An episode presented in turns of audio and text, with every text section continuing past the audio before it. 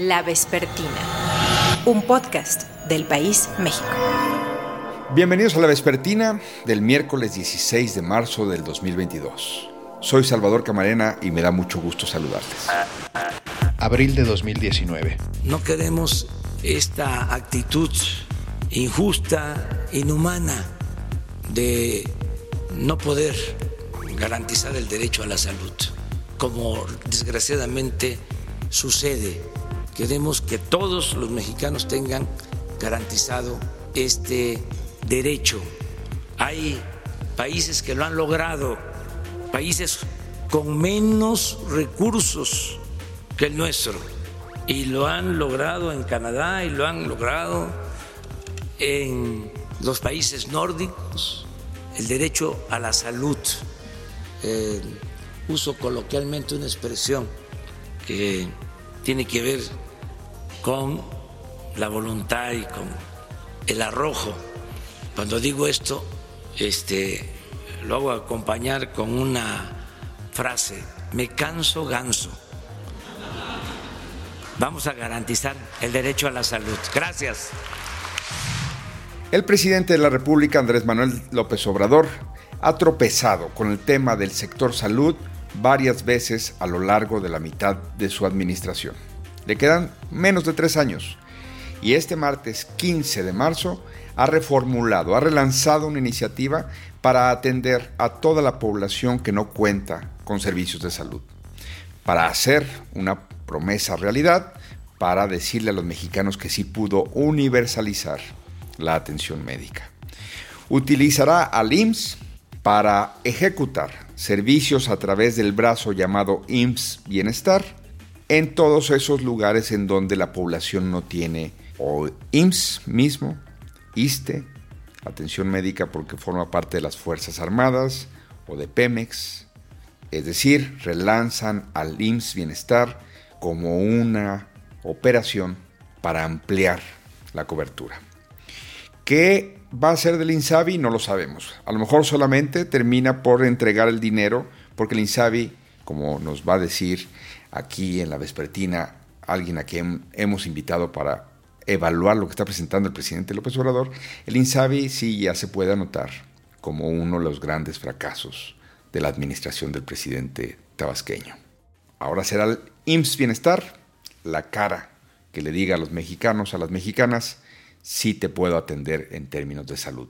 Pero qué retos y qué complejidades se enfrentará este relanzamiento, conversaremos aquí con dos personas que han venido estudiando el tema, con la diputada federal Patricia Armendaris y con la estudiosa del ITAM, Sofía Charbel. Quédense en la vespertina. Un podcast del País México. Bueno. Sí, Sofía Charbel. Hola, sí, ¿qué tal? ¿Sí me oyes bien de este teléfono? Sí, creo que está bien. ¿Cómo estás? Muy bien, ¿y tú? Bien, muchas gracias por esta conversación. Este, ¿Cómo quieres que te presente? Doctora Sofía Charbel, directora del Programa de Derecho y Salud Pública del ITAN. Perfecto. Si te parece, comienzo a grabar. ¿Y empiezan las preguntas o qué? Exacto. Listo, ok. Sofía, bienvenida a la Vespertina. ¿Cómo estás? Muy bien, muchas gracias. Gracias por la invitación. Al contrario, el presidente de la República presentó este martes 15 del 2022 lo que él llama un plan para el fortalecimiento del sector salud. Eh, tú eres una experta, has venido publicando diagnósticos y evaluaciones y me gustaría comenzar diciendo que el presidente quiso alguna vez construir un nuevo organismo nacional, el INSABI, para atender el tema de la salud. Antes de la pandemia recorrió el país y vio algunas condiciones de hospitales, de clínicas, del Seguro Social y de otros eh, institutos de salud. Y ahora pareciera de, alguna forma que quiere presentar, eh, relanzar algo que se quedó entre atrapado por la pandemia, hay una crisis económica, pero digo que no es Mm, normalmente a mitad del sexenio que un gobierno presenta una cosa tan ambiciosa, pero se está retomando. Entonces mi primera pregunta sería que apenas se presentó esto en la mañanera, eh, habló ahí el director del IMSS, Zoé Robledo, eh, Fernanda Cobo, con quien tú has eh, trabajado temas de salud, dice pues algo así, con dolor y humildad, la mañanera de hoy reconoció que fracasó este sexenio en materia de salud. ¿Cuál es el planteamiento que tú nos haces para empezar a entender el anuncio y las implicaciones de lo que propuso hoy el presidente de la República? Bueno, pues en realidad eh, creo que hay un problema muy importante, ¿no? Porque la apuesta y la propuesta era irnos hacia la cobertura universal con lo que se justificaba, ¿no? Digamos, era la justificación para la creación del INSABI. El INSABI se echa a andar y comienza, digamos, en enero de 2020. No llevamos nada de tiempo con esa nueva institución que sin duda ha tenido muchos fracasos y el fracaso viene también por el diseño que trae el INSABI desde la ley. ¿No? Se eliminó el tema de la per cápita, cuánto dinero por persona para salud de los que no tienen seguridad social, y eso desordena muchísimo para poderte organizar en salud. Entonces, como dice tal cual la doctora Cobo, pues esto es un caos y esto revela el fracaso del INSABI. Si el INSABI estuviera funcionando, cosa que además no podemos medir porque nunca acabaron de estar listas las reglas de operación, no hay indicadores, pero si el INSABI estuviera funcionando, no tendrías para qué hacer ahora esta nueva reforma, como bien dices, a la mitad del sexenio. Entonces, sí hay un tema de un fracaso, seguramente es, es la razón por la que ahora dicen, bueno, ¿ahora qué hacemos? Pues ahora vámonos hacia el bienestar con su nuevo modelo eh, para lograr esta promesa de cobertura universal para entender, para dimensionar de qué tamaño de población estamos hablando que eh, se quiere eh, ahora sí cubrir cuando se propone una cobertura universal, eh, cuánta gente no está inscrita en el IMSS, en el ISTE, en la SEDENA, en los servicios de Pemex, ¿de qué población estamos hablando? 50 millones de mexicanos. Esa es la que no tiene cobertura que no tienen cobertura, exacto. O sea, bueno, que tenían, me refiero, que no tienen en un sentido de la seguridad social, insiste Pemex o, ¿no? Entonces, estamos hablando de esa cantidad de, población, ¿no? Es muchísima población. Unos, acuérdate que tenían eh, seguro popular, después pasó a Insabi, otros tienen lo que es IMSS Bienestar, y no olvidemos que el IMSS Bienestar ha estado establecido no en todos los estados y solamente para población rural. Exacto. Eh, lo que se anuncia hoy, qué bueno que haces esa puntualización. Eh, todos conocemos el IMSS, o sea, pero el IMSS Bienestar pues ha tenido otros nombres antes y atiende, o sea, es una oferta muy específica de servicios, ¿correcto? Sí, lo que pasa es que en zonas rurales, donde no hay nada, es decir, donde no llegan otros servicios de salud, pues es un modelo importante para esas comunidades, ¿no? Eh, pues alejadas, condiciones de pobreza, etcétera. Entonces, atiende en esas comunidades y de forma acotada y limitada. ¿no? Se decía en un dato que dieron creo que en la mañanera que eran aproximadamente 13 millones de personas que, se llegaban a atender en el tema del IMSS Bienestar. Entonces, esto es un tema bien importante porque no, no te cubre todo, ¿no? No tiene tercer nivel de atención, es decir, el, el IMSS Bienestar no cubre un cáncer. Ahora, eh, esta propuesta que hace el presidente López Obrador incluye una federalización. Y nosotros hemos tenido ya muchos dolores de cabeza como país, eh, a veces centralizados y luego federalizando algunos de los, eh, digamos, de las obligaciones que tiene eh, el gobierno federal, las comparte con gobiernos estatales. Ahora lo que nos están anunciando es que, por ejemplo, hoy se habló mucho del caso Nayarit, el Estado de Nayarit y otros ya están evaluando sus capacidades y firmarán un convenio, fue lo que se dijo, y ahora el IMSS será el que dé los servicios estos para esta población desatendida pero también asumirá el control y la operación de institutos de salud estatales. ¿Entendí bien lo que presentaron en la mañanera? Sí, realmente la verdad nos quedan muchas dudas y poca claridad con esto de la federalización, porque justo como lo recuerdas, ¿no? Lo que se buscaba era que cada vez pasara mayor responsabilidad y temas de atención hacia los estados. Y ahora justamente regresamos a lo que hace 20 años cambiamos, ¿no? Entonces, ahora lo que se quiere es que se federalice toda esa atención. Si bien Nayarit es como el primer eh, modelo, ¿no? Que se va a utilizar el primer estado, quieren que, que los más posibles de los estados pasen a esta situación abierto y esto también es un problema. Dicen, no todos los que no quieran que no le entren, pero esto es un problema porque esto fragmenta más el sistema. Ahora vas a tener tal vez un estado que no se adhirió al INSABI, otro que sí se adhirió al INSABI y ahora otros con el INS Bienestar. Entonces vamos a fragmentar aún más de cara a, a un sistema fragmentado y ahora en un modelo eh, de federalismo, ¿no? Más complicado, federalizando la salud. Es cierto también que algunos estados en el modelo anterior le robaban al Seguro Popular de una manera descarada. Como es cierto que otros estados utilizaban bien los recursos y ampliaban la cobertura. El presidente no entiende estos matices y simplemente desapareció el Seguro Popular. Pero también hay que concederle un punto de que sí hubo corrupción en el manejo de programas y que, entre comillas, el presidente cree que volviendo a centralizar, quedándose al IMSS, se corregirán esas tentaciones o esas posibilidades de corrupción. Pero lo que tú dices es, todavía tenemos dudas, todavía no nos dicen qué tanta atención, qué niveles de atención van a dar, todavía no nos dicen, ¿Faltan recursos también? ¿Qué más tienen que explicar?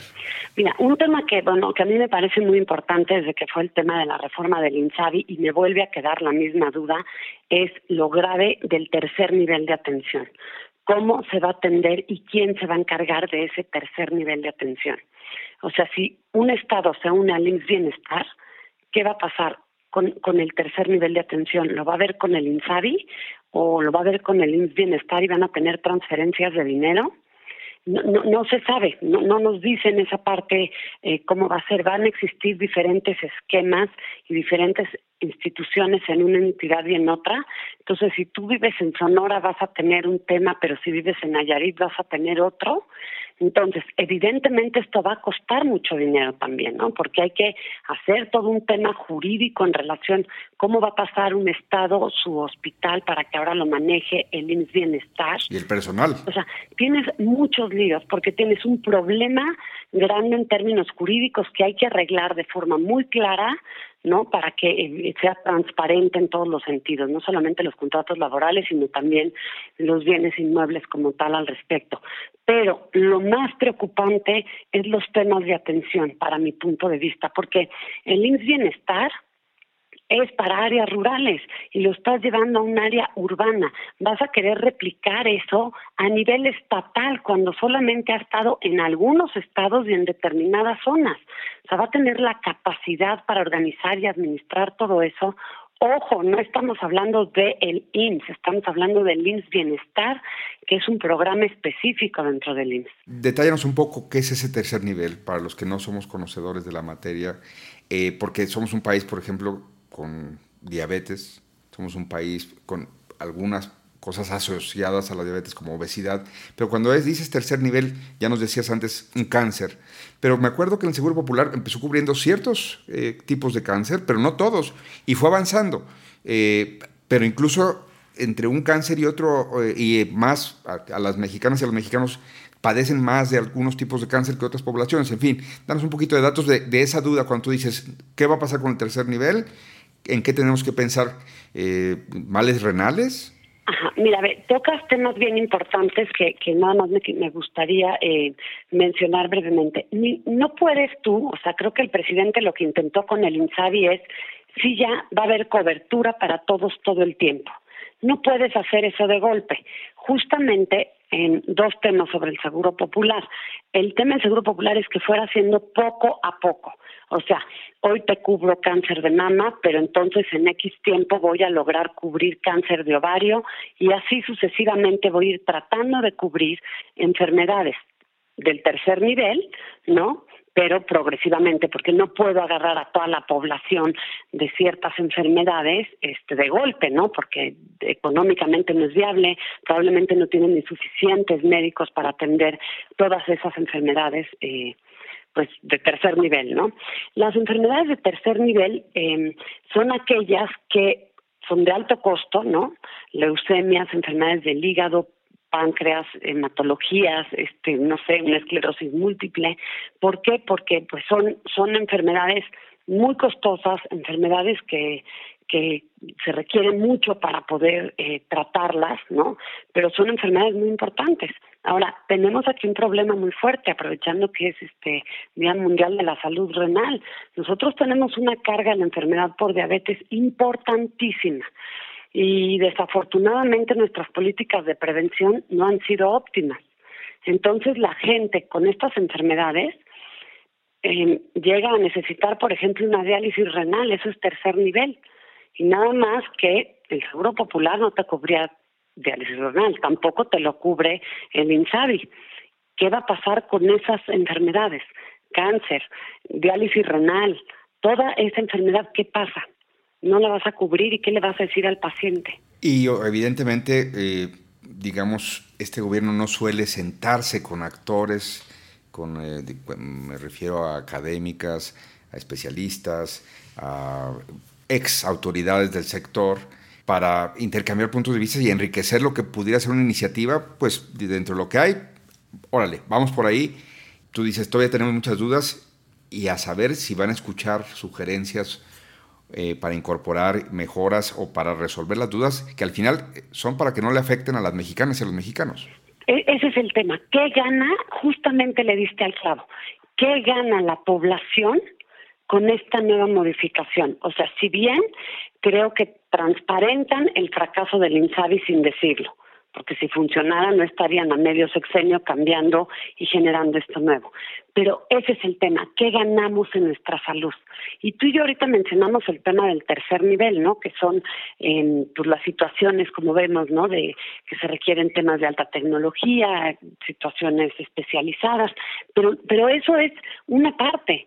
Pero este modelo, si funciona que bueno, pero si no funciona, se va a ver afectado también el primer y segundo nivel. O sea, toda la cadena de atención se puede ver afectada a partir de una reforma mal hecha y por ello se puede ver totalmente, digamos, afectado el derecho a la protección de la salud. Los antecedentes de estos dos años, el fracaso del INSABI, el desabasto, no auguran cosas buenas en un lanzamiento, por supuesto que se tiene que reformular cosas sobre el sector salud, se tiene que atender a la población que se ha perdido, que ha perdido cobertura en estos dos años, eh, según han dado a conocer, este, digamos, las cifras del Coneval. Pero el punto es, el récord de esta administración no es bueno, de ahí tu preocupación.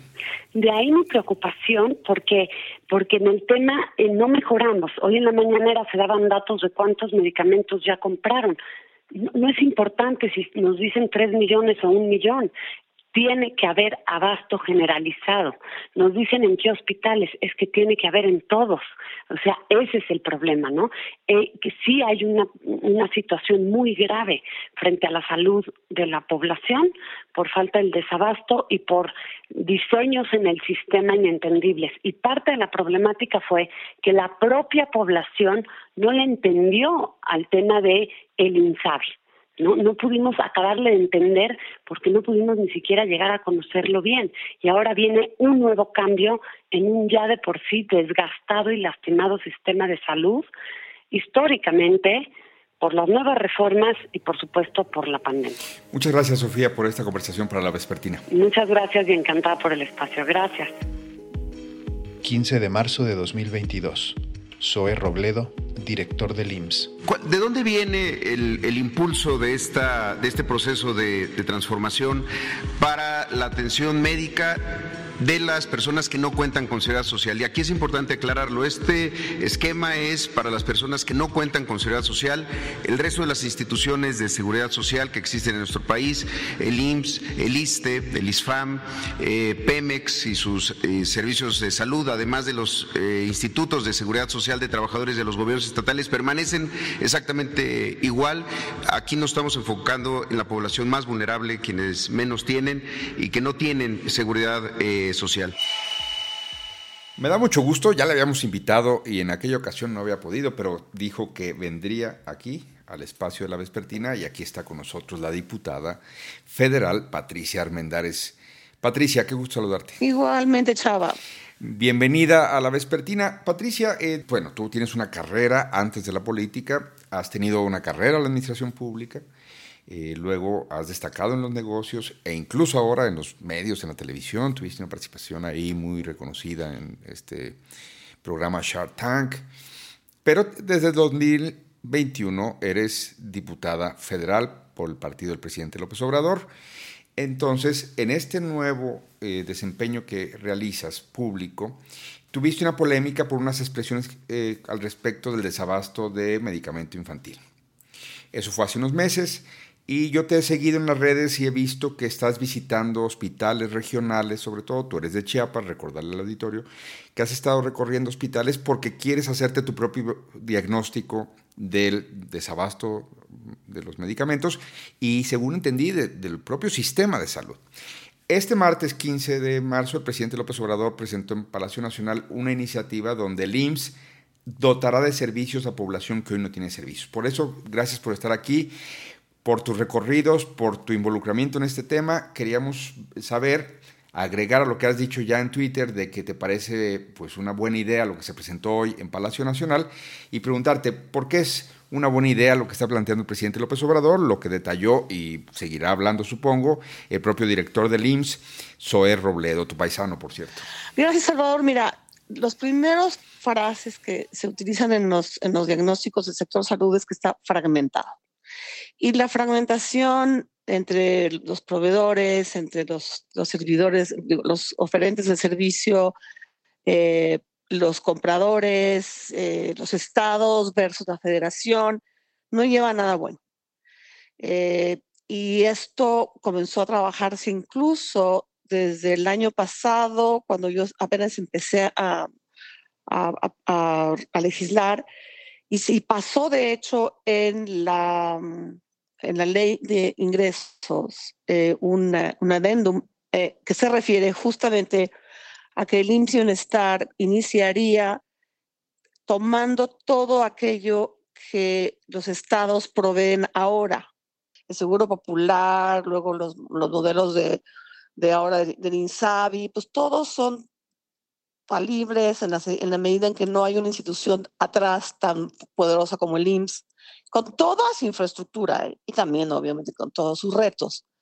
Entonces el presidente desde, desde, desde la ley de ingresos última que aprobamos, aprobó la idea de que se centralizarían los servicios de salud como antes de los ochentas eh, a, través, a través del Bienestar para todos aquellos no afiliados al IMSS. IMSS.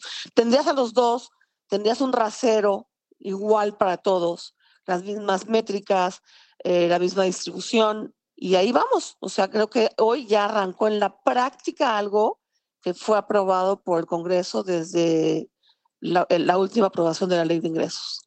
Hay eh, dudas sobre si es la mejor manera de corregir la fragmentación que tú ya estabas diciendo porque también entiendo que algunos eh, va a ser voluntaria la incorporación de los estados a este esquema. Eh, por un lado, eso se planteó hoy también en Palacio Nacional, pero por otro, eh, se va a dotar de una oferta, hasta donde tú sabes, hasta lo que tú has revisado, de una oferta similar. Si tú estás trabajando, si yo estoy trabajando en una compañía privada y soy un trabajador asalariado, pues tengo un IMSS que me da posibilidades de atención médica de tercer nivel. El IMSS Bienestar podría no tener, no tenemos toda la información, pero podría no tener esa capacidad de arranque o incluso no sé si finalmente se va a plantear como una de sus ofertas. ¿Qué sabemos de que va a ser una atención universal en todos los términos?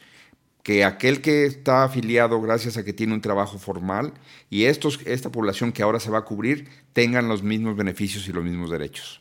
Pues mira, yo vengo estudiando ese tema ya desde antes de, ser diputada federal. De hecho, eso fue lo que me llevó a querer legislar toda la parte de, de seguridad social universal para todos. Y este tema justamente tenía el problema de la división entre los afiliados y los no afiliados. Ahora ya no va a existir tal división. Ahora, es un tema que yo siento que da para muchos años, porque después tienes que ver por qué por qué los afiliados sí pagan, los no afiliados no pagan, que también tiene que ver con la segmentación del mercado de trabajo. Entonces, tendríamos que buscar cómo hacerle para que en todos los casos comencemos a tener un sistema a donde los trabajadores que están afiliados no les cueste de su nómina, eh, igual que los trabajadores no afiliados, y que ese costo de nómina se transfiera directamente ya a un sistema como lo hacen en, el resto del mundo, impositivo, donde los, los, los, impuestos, nuestros impuestos paguen para todos lo mismo, y no le cueste a unos sí y a otros no. Ahí sería como la mejor segmentación de mercado. Ahora, la otra parte más importante es toda la parte que fui a auditar, a caminar los, los, este, los municipios y, los hospitales y me di cuenta que también ahí está muy segmentado. Eh, recientemente ya, ya nada más la, la, Mayor de Hacienda compra, más bien, tiene el dinero y administra los recursos para todos los medicamentos.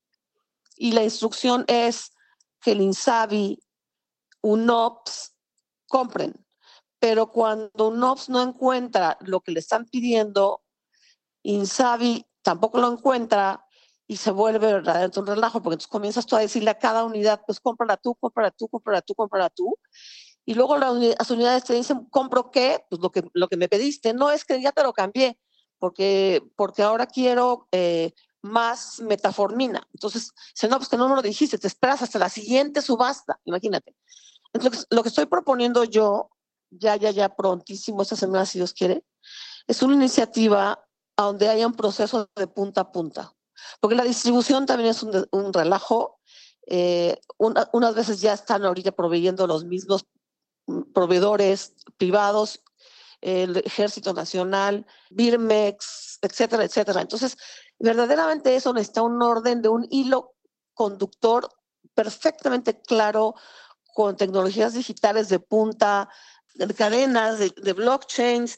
Entonces, ya lo estudiamos, ya vimos exactamente en dónde va cada cosa y la propuesta que se va a hacer es quién va a ser cada una, pero un solo actor quién va a comprar, quién va a planear, quién va a pedir, y todo centralizado en un sistema punta a punta, administrado también por el IMSS, porque también el IMSS, como es la, más antigua, tiene ya un sistema bastante similar que hay que desarrollar. Y es lo que estas semanas trataremos de empezar a, arreglar, el problema de abasto. Entonces, si bien dices, hay, hay que discutir los modelos para financiar nuestro sistema de salud de tal manera que sea universal, independientemente de si es uno asalariado o no, como en otros países, que es por las cargas impositivas lo que se logra eh, luego dotar de esos servicios son indistintos, es para toda la población, es una cosa que por supuesto, ¿quién puede estar en contra de eso? Eh, hay que encontrar el mecanismo para que precisamente no sea aquel que sí tiene un trabajo formal, porque pues, todos los informales trabajan un chorro, ¿eh? este, pero no tienen atención médica. Pero la pregunta es si tú crees que ahorita esté claro el sistema en que en que no va a haber afiliados de primera y de segunda, para decirlo en pocas palabras. No, es, no va a haber segmentación. O sea, el primer afiliado es distinto si usted está en una, es asalariado de ahorrera y, o si usted pues es eh, un eh, autoempleado en una carpintería. No, no, no va, no va a haber segmentación. De hecho, el gran problema que tenemos ahorita en las comunidades es que si eres, si eres apoyado por el Estado, hay un mecanismo para que el Estado, si es que lo tiene, y muchas veces no lo tiene, para llevarte, para mandarte al, al, sistema de tercer nivel, si es que lo necesitas.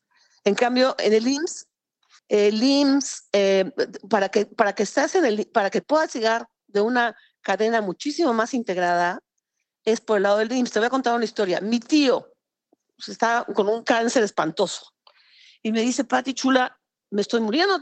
Es el último de los hermanos de mi papá.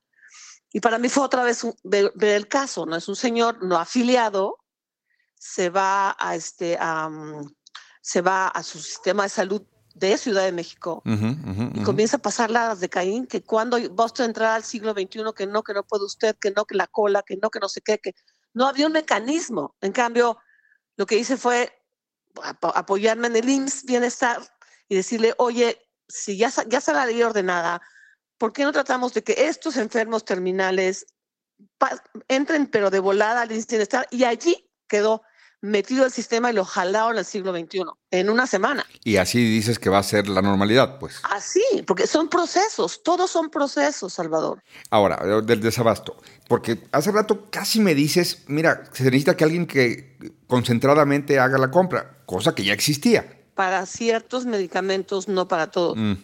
Y, en el, y, anteriormente, ¿sabes quién, quién, quién, concentraba todo? No. El IMSS. El IMSS. Ok. Antes de que existiera Seguro Popular, existiera todo, el IMSS tiene un sistema adentro de su estómago que hay que mejorar digitalmente, hay que invertirle, este, para que lo vuelva a hacer. Él, él concentraba todas las demandas y, y, y organizaba todas las compras y decidía si la compra podía hacerse eh, con los proveedores mexicanos o, ir a tocar la puerta a quién sabe quién. Era un solo actor, Salvador.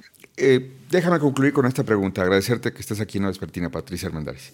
La pregunta es, ¿tú tienes confianza de que esta administración ya aprendió, ya cometió errores, ya aprendió de sus errores y ya va a empezar a ejecutar las correcciones, las mejoras, a instalar los mecanismos y tiene dinero para que a final de sexenio se vea el cambio total que se quiere ahora promover con mayor cobertura, con cobertura universal, pero también con procesos eficientes de atención a toda la población?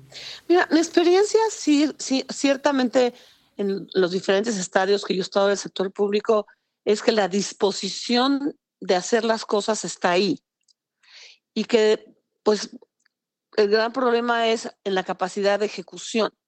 Yo siento que no sé si ya aprendió o no aprendió ese gobierno para que realmente ahora nos vayamos derechito pero siento que esta solución es de las más definitivas que he visto en materia de, seguridad social.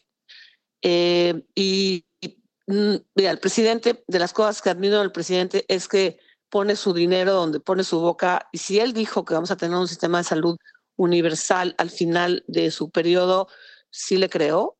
Eh, que está cuesta arriba en términos presupuestales también. Hoy el mismo SOE hablaba de la afiliación de cada trabajador. Hay muchos trabajadores que no les pagan el servicio con un sistema de afiliación. Hay, hay, trabajadores, mira, te quiero decir una cosa. El gran problema fue federalizar en estados que no estaban listos para administrar un sistema integral de salud. Se les pasa, se les pasa, se les pasa mensualmente todo un presupuesto de la, federación para que ellos lo administren. Y de encima de eso dijeron, no puedo más, ahora quiero más dinero del Seguro Popular. No administraron bien el Seguro Popular. Y ahora con el INSABI tampoco, que se estaba una no sé qué.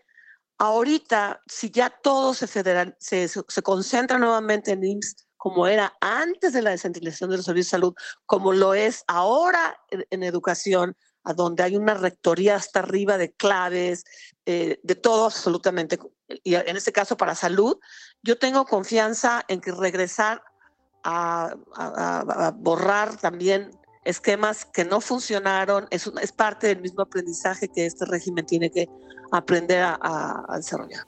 Patricia, gracias por la conversación. A ti también, Salvador. Y gracias también a ustedes, como siempre.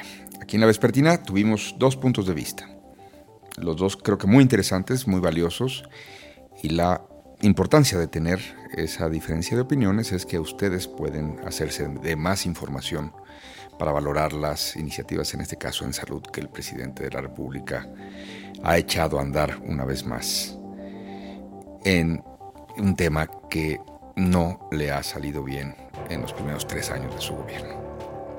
Gracias por escuchar La Vespertina. En la producción, Omar Morales. Soy Salvador Camarena. Hasta la próxima. Abril de 2019.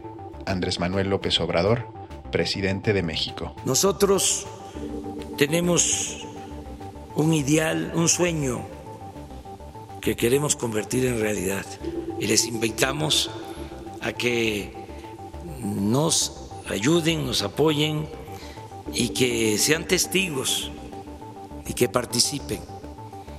Queremos eh, garantizar el derecho a la salud y que en el gobierno, en el sexenio, podamos decir que la atención médica en México y los medicamentos se van a entregar, van a ser gratuitos, se va a garantizar en la práctica el derecho a la salud. Eso va a ser una hazaña. Eso es parte de la cuarta transformación. Y es un compromiso que hemos hecho con nuestro pueblo y se va a cumplir. Ya no queremos